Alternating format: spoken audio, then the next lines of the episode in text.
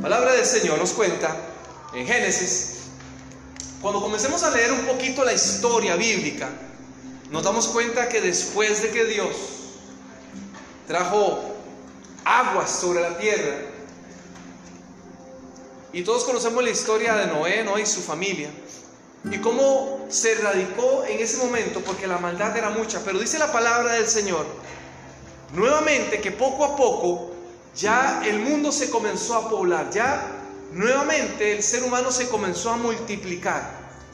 Pero así como el ser humano comenzó a habitar la tierra, también la idolatría, también la maldad comenzó también a multiplicarse. Y vemos como, como en la historia bíblica nos cuenta en Génesis cómo se ha ido poco a poco a través de la genealogía de ciertas personas y ciertas familias, iban llegando, ¿no? Y cuando, comenzamos a leer Génesis, el capítulo 11, nos damos cuenta allí que la vida de un hombre cambió un instante. Y este hombre era el hijo de Taré. No sé si ustedes saben quién es Taré. Taré dice la palabra del Señor que este hombre vivió 205 años. Dice la palabra del Señor. Se lo puede leer ahí, Génesis, el capítulo 11, del versículo 27 en adelante. Este hombre Taré fue el padre de Abraham. Y no solamente el padre de Abraham, el padre de Nacor, de, de, Arán, ¿verdad? Que el de Arán era el papá de Lot, ¿lo recuerdan ustedes? Y a partir de ese día, la historia de un personaje bíblico cambia prácticamente la cultura, la filosofía del ser humano. De hecho, tanto los musulmanes, los judíos, como nosotros los cristianos, cuando escuchamos acerca de este hombre, Abraham, hablamos de que es el padre de la fe. Los musulmanes, los judíos hablan de que este hombre también es un profeta de Dios. Y todo parecía, parecía que la vida de Abraham era un día normal, un día ordinario, como cualquier otro. Pero ese día, en el capítulo 11, 12, dice la palabra del Señor. Génesis, el capítulo 12. Dice la palabra del Señor. Pero Jehová, pero Dios, había dicho a Abraham, noten ustedes que aquí dice el texto que Dios había dicho, o sea que Dios ya antes le había dicho a Abraham.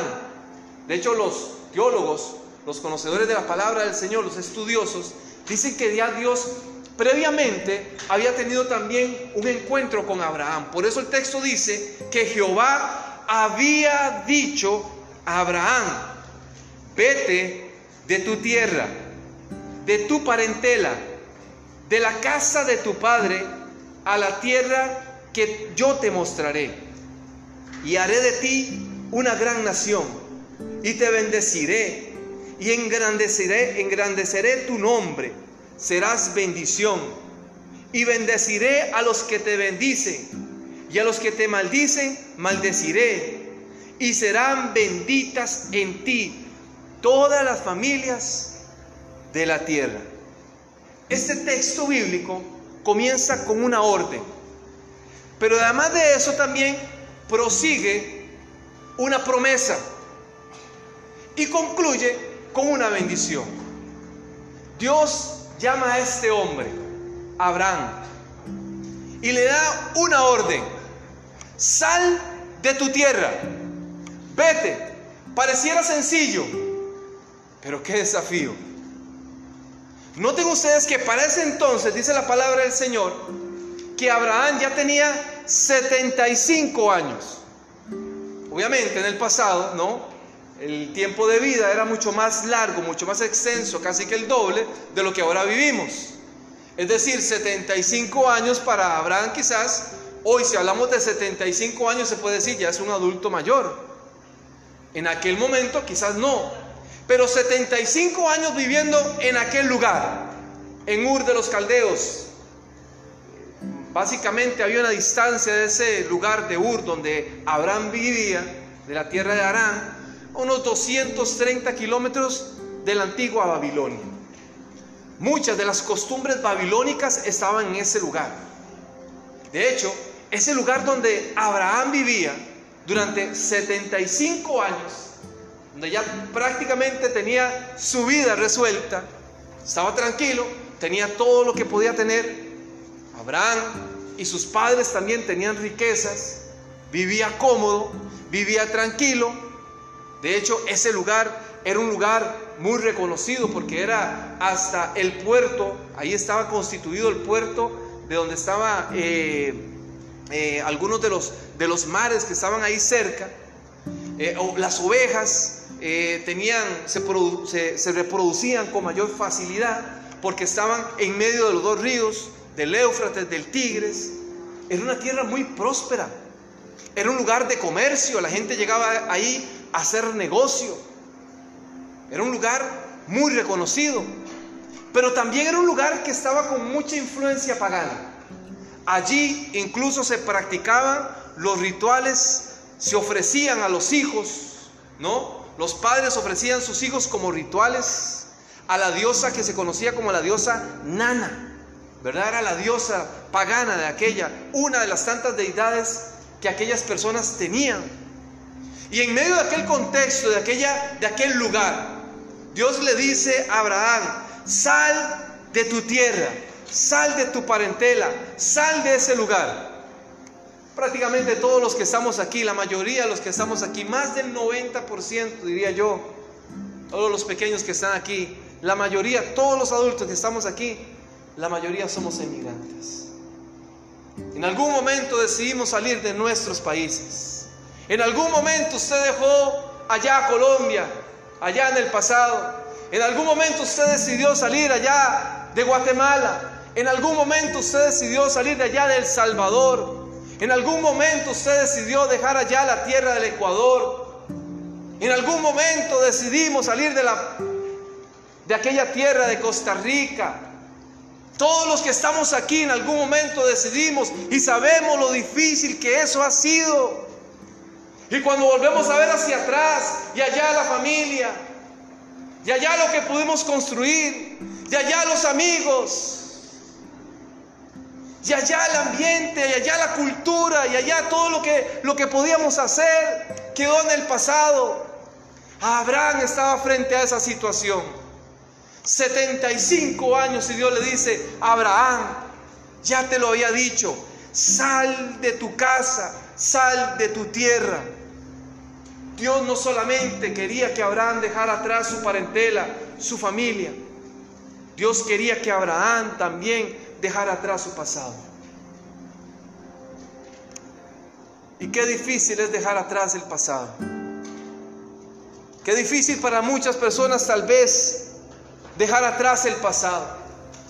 Qué difícil para algunas personas dejar atrás el maltrato Quizás en algún momento en su vida que sufrieron algún tipo de maltrato físico, psicológico, emocional.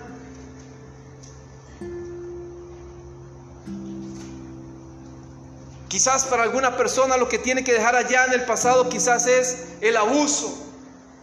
En una oportunidad, cuando estaba haciendo un trabajo universitario, Recuerdo que me, correspondió ir a trabajar a un lugar donde había como un centro penitenciario para mujeres. Y cuando estaba yo ahí desarrollando un tema que era para mujeres que estaban ahí privadas de libertad, una de las muchachas que estaba ahí pasó al frente, estábamos haciendo una actividad, y comenzó a hablar y se puso a llorar. Y comenzó a contar parte de su historia. Y ella decía que ella estaba ahí por una situación particular, que ella, había sido víctima de abuso sexual y que eso le hizo a ella endurecer su corazón. Y por eso ella comenzó a delinquir, a robar, a saltar en las calles, a prostituirse. Porque aquel dolor de aquel padre que tanto amaba le había generado tanto ahí para adentro. Y ella no podía entender cómo ese padre como su propio padre había abusado de ella. Hoy hay gente que después de tantos años, 5, 10, 15 años, no ha podido liberarse de ese dolor. Una vez en mi país, desarrollando una experiencia para jóvenes, le llamamos convivencias, cuando los chicos terminaban su ciclo ya, su, completaban prácticamente, su high school, que allá terminaba en sexto, en, en sexto de escuela, perdón, era escuela, y ya después pasaban al high school, siempre teníamos la costumbre de hacer eh, los centros educativos actividades. Y en esa oportunidad, ya un colegio, terminando, estamos haciendo un retiro para esos jóvenes. Y allí en medio de, la, en medio de un lugar, un ambiente hermoso que habíamos creado, donde, donde estamos ahí compartiendo con los jóvenes y los jóvenes daban testimonio de lo que se iban a dedicar a hacer, de lo que querían hacer, un joven pasó al frente. Cuando ese joven se puso al frente, todos los chicos se callaron. Yo indudablemente dije, ese chico es uno de los líderes de este lugar. Todos atentos, hasta los docentes. Y este joven agarró el micrófono y comenzó a hablar. Y le dijo, generación, yo quiero pedirles perdón a ustedes. Yo sé que durante todo ese tiempo yo a muchos de ustedes los he agredido, les he golpeado, los he tratado mal. Ustedes conocen mi vida. Ustedes saben que yo incluso hasta vendo drogas en el parque y el el joven comenzó a hablar, pero no conocen algo de mi vida. Y aquel joven comenzó a contar, a decir la relación que tenía con su padre. Dicen, mire, yo cuando estaba estudiando, cuando terminé la escuela, yo finalicé la escuela con alegría, había terminado. Mi sueño era seguir estudiando. Así que le, le dije a mi padre cuando llegué a la casa, papá, ya terminé la escuela. Y mi papá lo que me dijo, bueno, ya estás grande. A partir de ahora vas a comenzar a trabajar. Y él le dijo, pero papá, yo quiero estudiar. No, eso son vagabunderías. Póngase a trabajar, usted va a tener que trabajar y a ganarse el sustento. Yo no voy a tener vagabundos aquí en mi casa. Y él dice que entonces fue y habló con la mamá. Y le dijo, mamá, dame la oportunidad, yo quiero ir al colegio. Mis amigos también, ellos quieren prepararse, yo quiero prepararme con ellos. Yo quiero ir al colegio. Y aquel joven dice que, que su madre le dijo, mi amor, yo lo apoyo.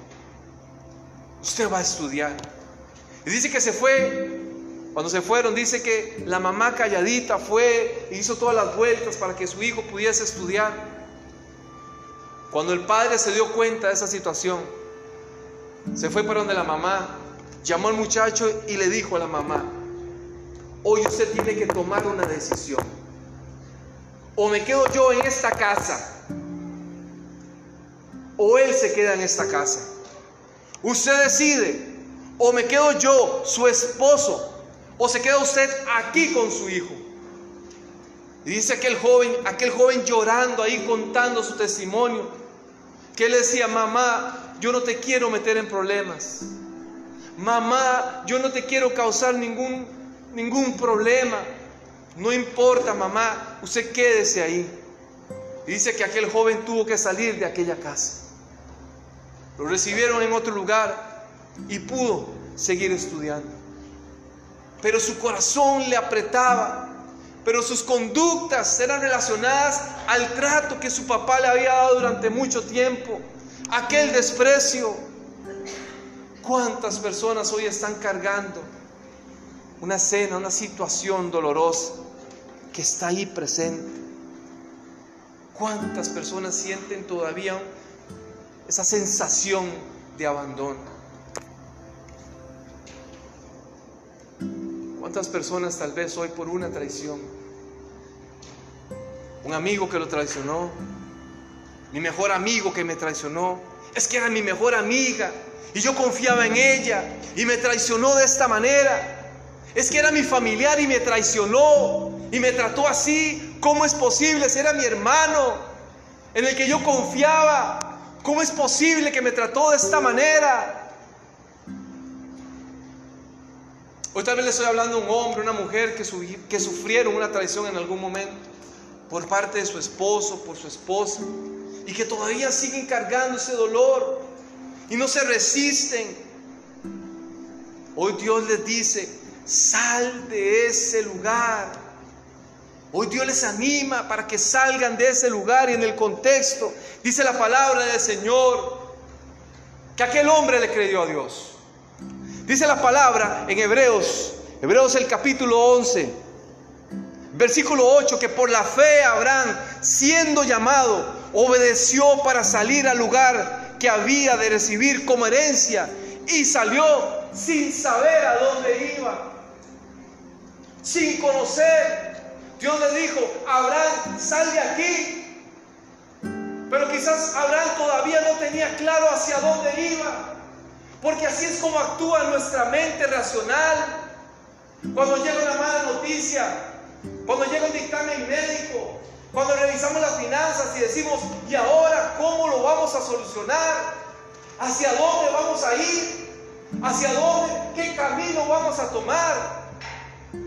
Abraham salió sin saber hacia dónde iba a ir porque confiaba en su Dios. Y yo no sé si usted hoy se está cuestionando cómo salir de esa situación. Pero tenemos que aprender a confiar más en Dios, a tener fe más en Dios. Cuento una historia que un hombre decidió en algún momento hacer un acto de locura o heroísmo, no lo sé. No sé si ustedes recuerdan hace aproximadamente unos unos 5 o 4 años atrás que una pareja decidieron pasar ahí en el Times Square. ¿Recuerdan ustedes pasar? Había un, pusieron una cuerda de acero, creo que es. La pusieron de un edificio hacia el otro, en el Times Square. Y la pareja venía de un lado, la esposa de un lado, y creo que el esposo venía del otro lado. Y en algún momento tenían que pasar uno por encima del otro y seguir su camino. Ambos tenían que llegar a un punto, a un destino. Oh, sorprendente, sorprendente. Pero había un hombre que tenía un desafío aún mayor. ¿Conocen las cataratas del Niágara? Ese hombre decidió pasar caminando con una encima de las cataratas del Niágara en una cuerda de lado a lado. Y entonces imagínense, hicieron la publicidad, los noticieros, la gente se abalanzó para ir a ver a aquel hombre en aquel acto de heroísmo o de locura. Hay que tener algo de locura para hacerlo, ¿no? Y entonces aquel hombre, cuando salió, todo el mundo comenzó a aplaudir, todo el mundo comenzó a, a ovacionarlo, a llamarlo por su nombre. Ese hombre decidió ponerse de pie en aquella cuerda y comenzó a caminar. Y comenzó a caminar. La gente hacía un silencio absoluto. Nada se escuchaba. Se podía solamente escuchar los corazones latiendo de aquella gente. La adrenalina que se sentía, ¿no? De estar viendo a aquella persona caminar por encima de aquella cuerda. Aquel hombre le ponía emoción, ¿verdad? Comienzan a moverse. La gente comienza ¡oh! a gritar, a llenarse de aquella expectativa de qué va a ocurrir, qué va a pasar. Los paramédicos abajo, ¿verdad? Por si alguna emergencia ocurre. Aquel hombre iba caminando por la cuerda. Cuando de pronto cada vez se acercaba más y más y llegó al extremo. Todo el mundo comenzó a gritar, ¡ah! Comenzó a gritar. Y entonces el hombre dice, ahora voy a hacer algo diferente. Voy a tomar una carretilla. ¿Ustedes creen que pueda pasar del otro lado con la carretilla? Y la gente le decía, sí. Así que el hombre comenzó a pasar con una carretilla y pasó del otro lado. Y la gente volvió a gritar. Todo el mundo lo ovacionaba, todo el mundo gritaba. Ahora el hombre dice, voy a hacer algo todavía mucho más desafiante. ¿Ustedes creen que pueda pasar con esa carretilla, con alguien adentro? Ya saben, ¿verdad? ¿Lo creen? Y por ahí alguien ahí, ¿verdad? Que dice, no me voy a quedar atrás. Dice, sí, venga, yo le, venga, póngase aquí en la carretilla, se va a conmigo. Siempre hay un Bolívar, ¿verdad? Que... Montes en la carretilla. ¿Saben qué eso es la fe? Pareciera gracioso, pero eso es la fe. Cuando Dios nos dice, ¿lo cree de verdad? Montes en la carretilla, ¿lo cree? ¿Cree realmente que yo lo puedo hacer? Es un tema de fe. Es un tema de confianza.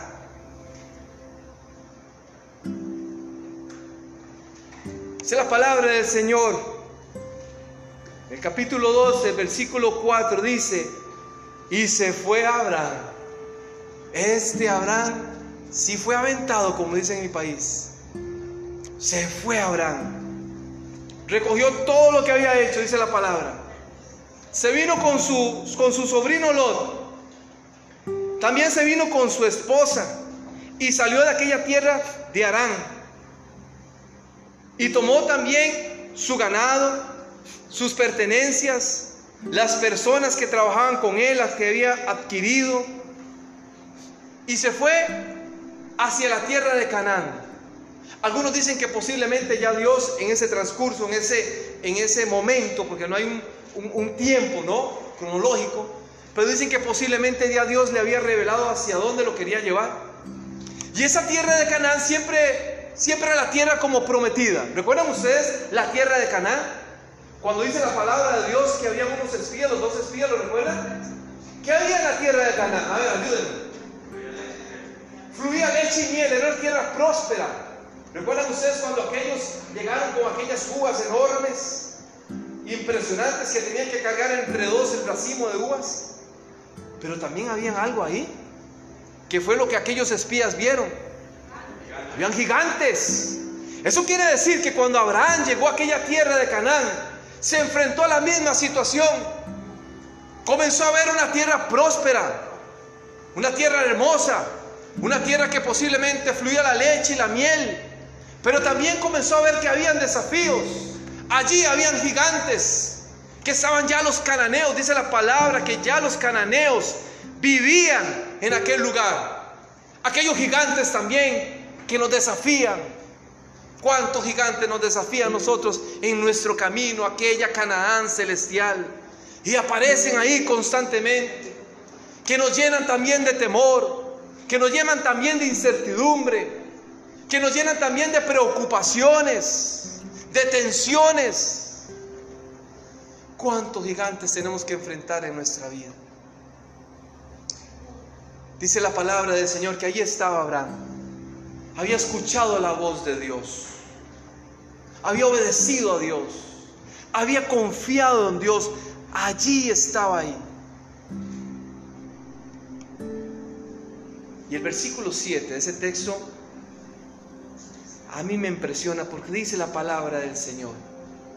Y apareció Jehová a Abraham y le dijo. Aquí el texto no solamente dice que le dijo, si no dice la palabra del Señor que apareció Jehová a Abraham. ¿Saben ustedes la cercanía que tenía que haber entre Abraham? Digo Abraham porque Dios en algún momento ya le cambió de nombre, de Abraham, Abraham, eh, eh, con Dios. Esa cercanía a tal punto que dice que Dios mismo apareció a Abraham y le dijo, le recordó tu simiente daré esta tierra. Y edificó allí un altar a Jehová que le había aparecido. Allí le adoró en aquel momento. Cuando Dios se le apareció para consolarlo, para inspirarlo, para que renovase su fe nuevamente en medio de aquella situación. Dios le dijo, le recordó, Abraham, recuérdalo. Yo soy un Dios de pactos. Yo soy un Dios de pactos que tengo misericordia de mis hijos, que no los dejaré solos, que los acompañaré aún en tierra de gigantes, estaré con ellos. Recuérdalo, Abraham, no estás solo. Saliste de aquel lugar, pero caminas conmigo. Dios, Dios quiere animarte, Dios quiere decirte, sal de ese lugar, pero no camines solo. Sal en fe, pero recuerda que Dios caminará contigo. Dios caminará contigo, ¿lo creen? Dios caminará con nosotros. Necesitamos confiar creer, sentir la compañía de nuestro Dios a nuestro lado. A pesar de las situaciones de la vida, Él está con nosotros. La Biblia muchas veces resume, y aquí es donde, donde nosotros como, como estudiosos de la Biblia tenemos que comenzar a buscar ciertas interpretaciones. Porque dice la palabra del Señor que cuando salió Abraham de Ur de los Caldeos, de aquella tierra de Arán, y llegó a Canaán, dice la Biblia, y llegó a Canaán. Y cualquiera que lee ese texto de manera superficial, quizás pasa por de lado un hecho sencillo. ¿Saben cuánto tuvo que caminar Abraham de Ur de los Caldeos, aquella tierra de Canaán? ¿Saben cuánta era la distancia? Obviamente no había Uber. Obviamente incluso, ¿saben? Que para ese entonces no era tampoco tan popular el, el utilizar los caballos. Aproximadamente tuvo que recorrer 5.570 kilómetros. Eso quiere decir más o menos 3.460 millas. Y no iba solo. Iba con sus criados. Iba con sus ovejas. Iba con su ganado. O sea que todo ese proceso por el cual venía pasando Abraham no era sencillo. ¿Se imaginan ustedes tal vez en medio de aquella caminata usted pensando? ¿Recuerdan una vez, Reina, que nos fuimos a caminar? Que en medio de aquel lugar ya queríamos devolvernos. Y era más largo el devolvernos que terminar. Y tras de eso nos, encontramos a un amigo, ¿verdad? A Carlos Cuyuch que nos dice, ya van a llegar. Una hora más y media caminando. Uy, Cuyuch, por allá, ya van a llegar. ¿Cómo nos costó llegar a aquel lugar? ¿Se imaginan ustedes en aquella caminata Abraham pensando? ¿A dónde? ¿Cuánto falta? ¿Cuánto tardaremos? Eso pasa en el camino de la vida. ¿Cómo nos desanimamos? Situaciones que aparecen constantemente en nuestras vidas, que nos animan, que nos desaniman, que muchas veces nos hacen volver atrás. Yo no sé si a ustedes les pasa, pero a mí me pasa. Y yo he hablado con mucha gente que también me dice, Hugo, yo en algún momento volveré a mi tierra. Yo en algún momento regresaré a la tierra que me vio nacer. En algún momento volveré allá a mi Salvador querido, a mi pueblo, a San Martín. San Martín es. ¿Cuándo perdido? ¿No hay San, Martín por ahí? Eh, yo sé que está entre, Costa Rica y El Salvador, San Martín. Volveré a mi tierra, Hugo. ¿No, ¿No lo ha tenido usted en algún momento en su corazón que usted dice, yo en algún momento regresaré? Yo por allá, allá compraré mi casita y construiré y volveré nuevamente.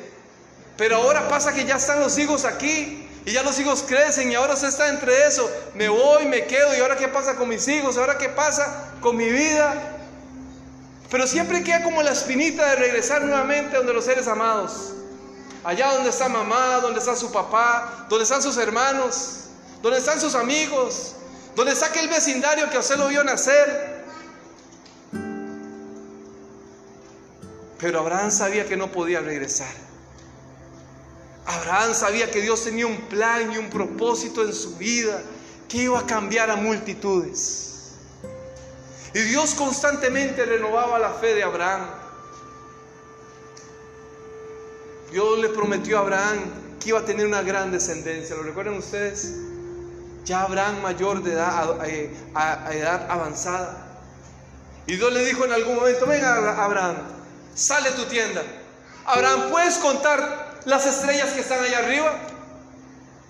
Y Abraham seguramente vio aquel cielo despejado del desierto y comenzó a ver y decir, Señor, no puedo, es imposible. Abraham recuerda algo, así va a ser tu descendencia. Así se va a cumplir la promesa que yo te di, Abraham. ¿Puedes contar la arena que está ahí en el mar, en el desierto? ¿La puedes contar? Así será tu descendencia. Porque yo soy un Dios de pactos.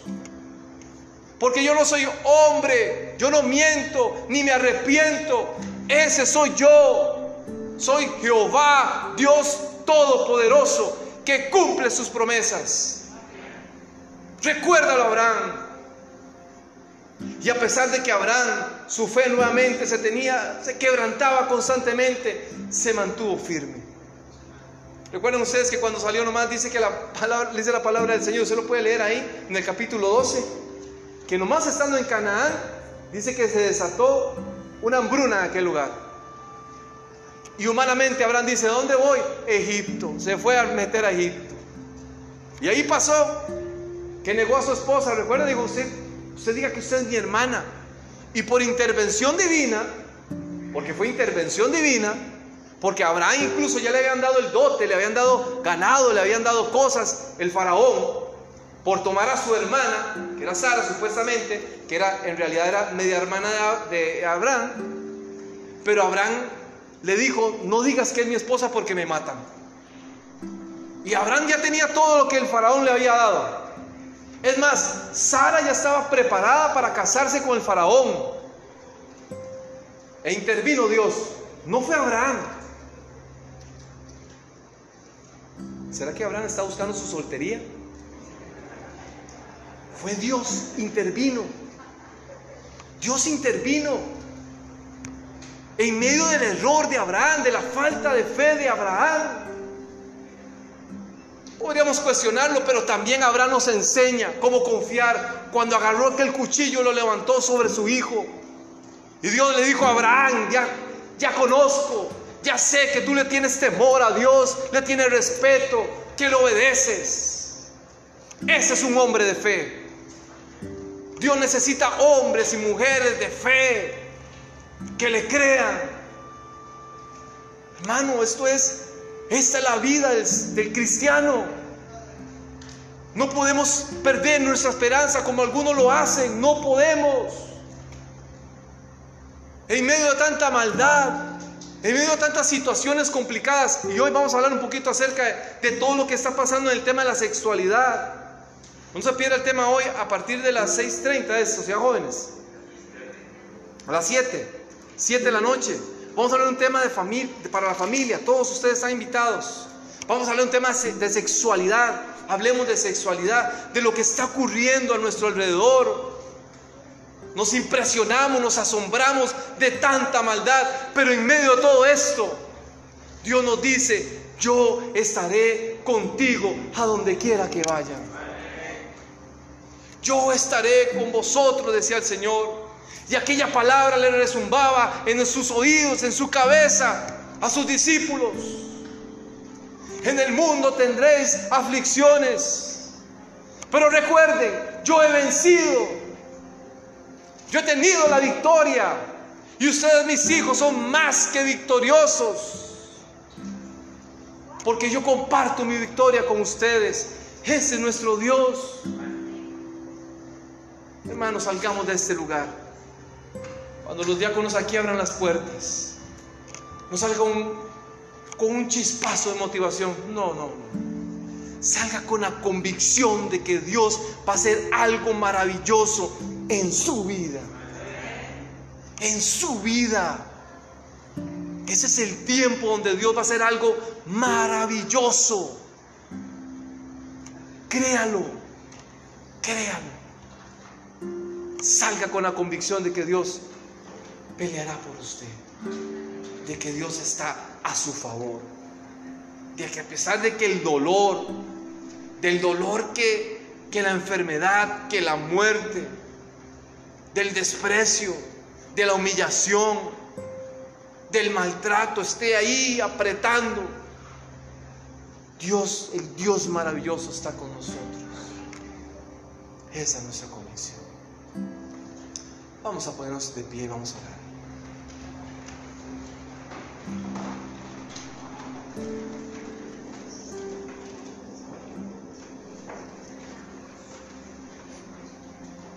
Caminar hacia Canaán nunca fue, nunca fue sencillo.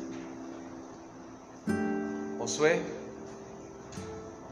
Moisés, tuvieron que liderar aquel pueblo de Dios y se enfrentaron a grandes desafíos.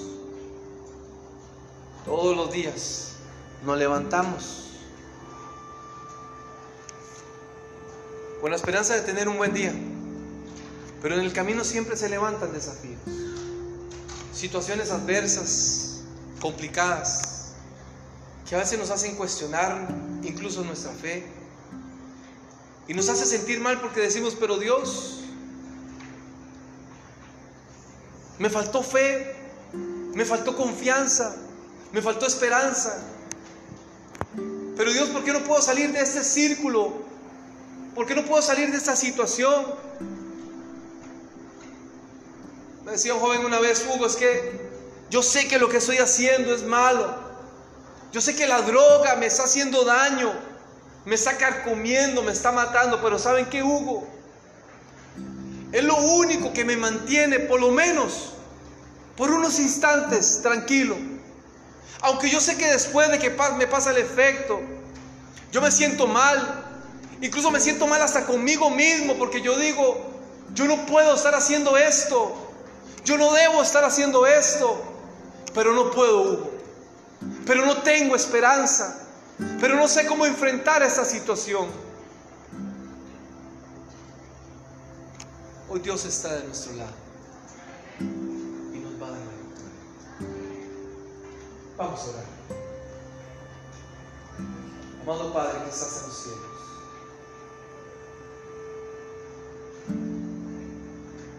Señor, hoy queremos pedirte que tú nos ayudes a atesorar tu palabra en nuestros corazones. Señor, hoy tú has hablado a tu pueblo y nos has dicho hoy, Señor, vete, sal de ese lugar. Es el momento de tomar decisiones en nuestras vidas, Dios, pero, pero queremos pedirte, Señor, que, que tú puedas estar con nosotros. Que tu presencia, Señor, la podamos sentir en nuestras vidas. Que la convicción, Señor, tú la puedas poner en nuestros corazones. Que a pesar de las adversidades, que a pesar de las luchas, que a pesar de las situaciones de la vida, Señor, podamos entender, Señor, que tú nos darás la victoria. Que detrás de todo eso siempre va a haber un plan de amor para nuestras vidas. Dios, ayúdanos a permanecer firmes en nuestra fe. Ayúdanos a ser íntegros, Señor. Ayúdanos, Señor, por favor, a ser mejores personas. Gracias, Señor, porque porque estoy convencido de que tú hoy les, le has hablado a tu pueblo, Señor. Estoy convencido, Señor, de que hay muchas personas que hoy van a poder atesorar este mensaje en sus corazones. Dios, anímanos, ayúdanos, sosténnos, Señor. Gracias, Padre, porque, porque tú pelearás con nosotros. Gracias, Padre, porque tú nos escuchas. Gracias Dios porque tú orarás tu perfecta voluntad en nuestras vidas. Todos esos favores, Dios, te los pedimos. No porque en alguno de los que estemos aquí, Señor, haya algún mérito, sino por los maravillosos méritos, por la sangre derramada en aquella cruz de tu Hijo amado Cristo Jesús. Amén. Puede tomar asiento.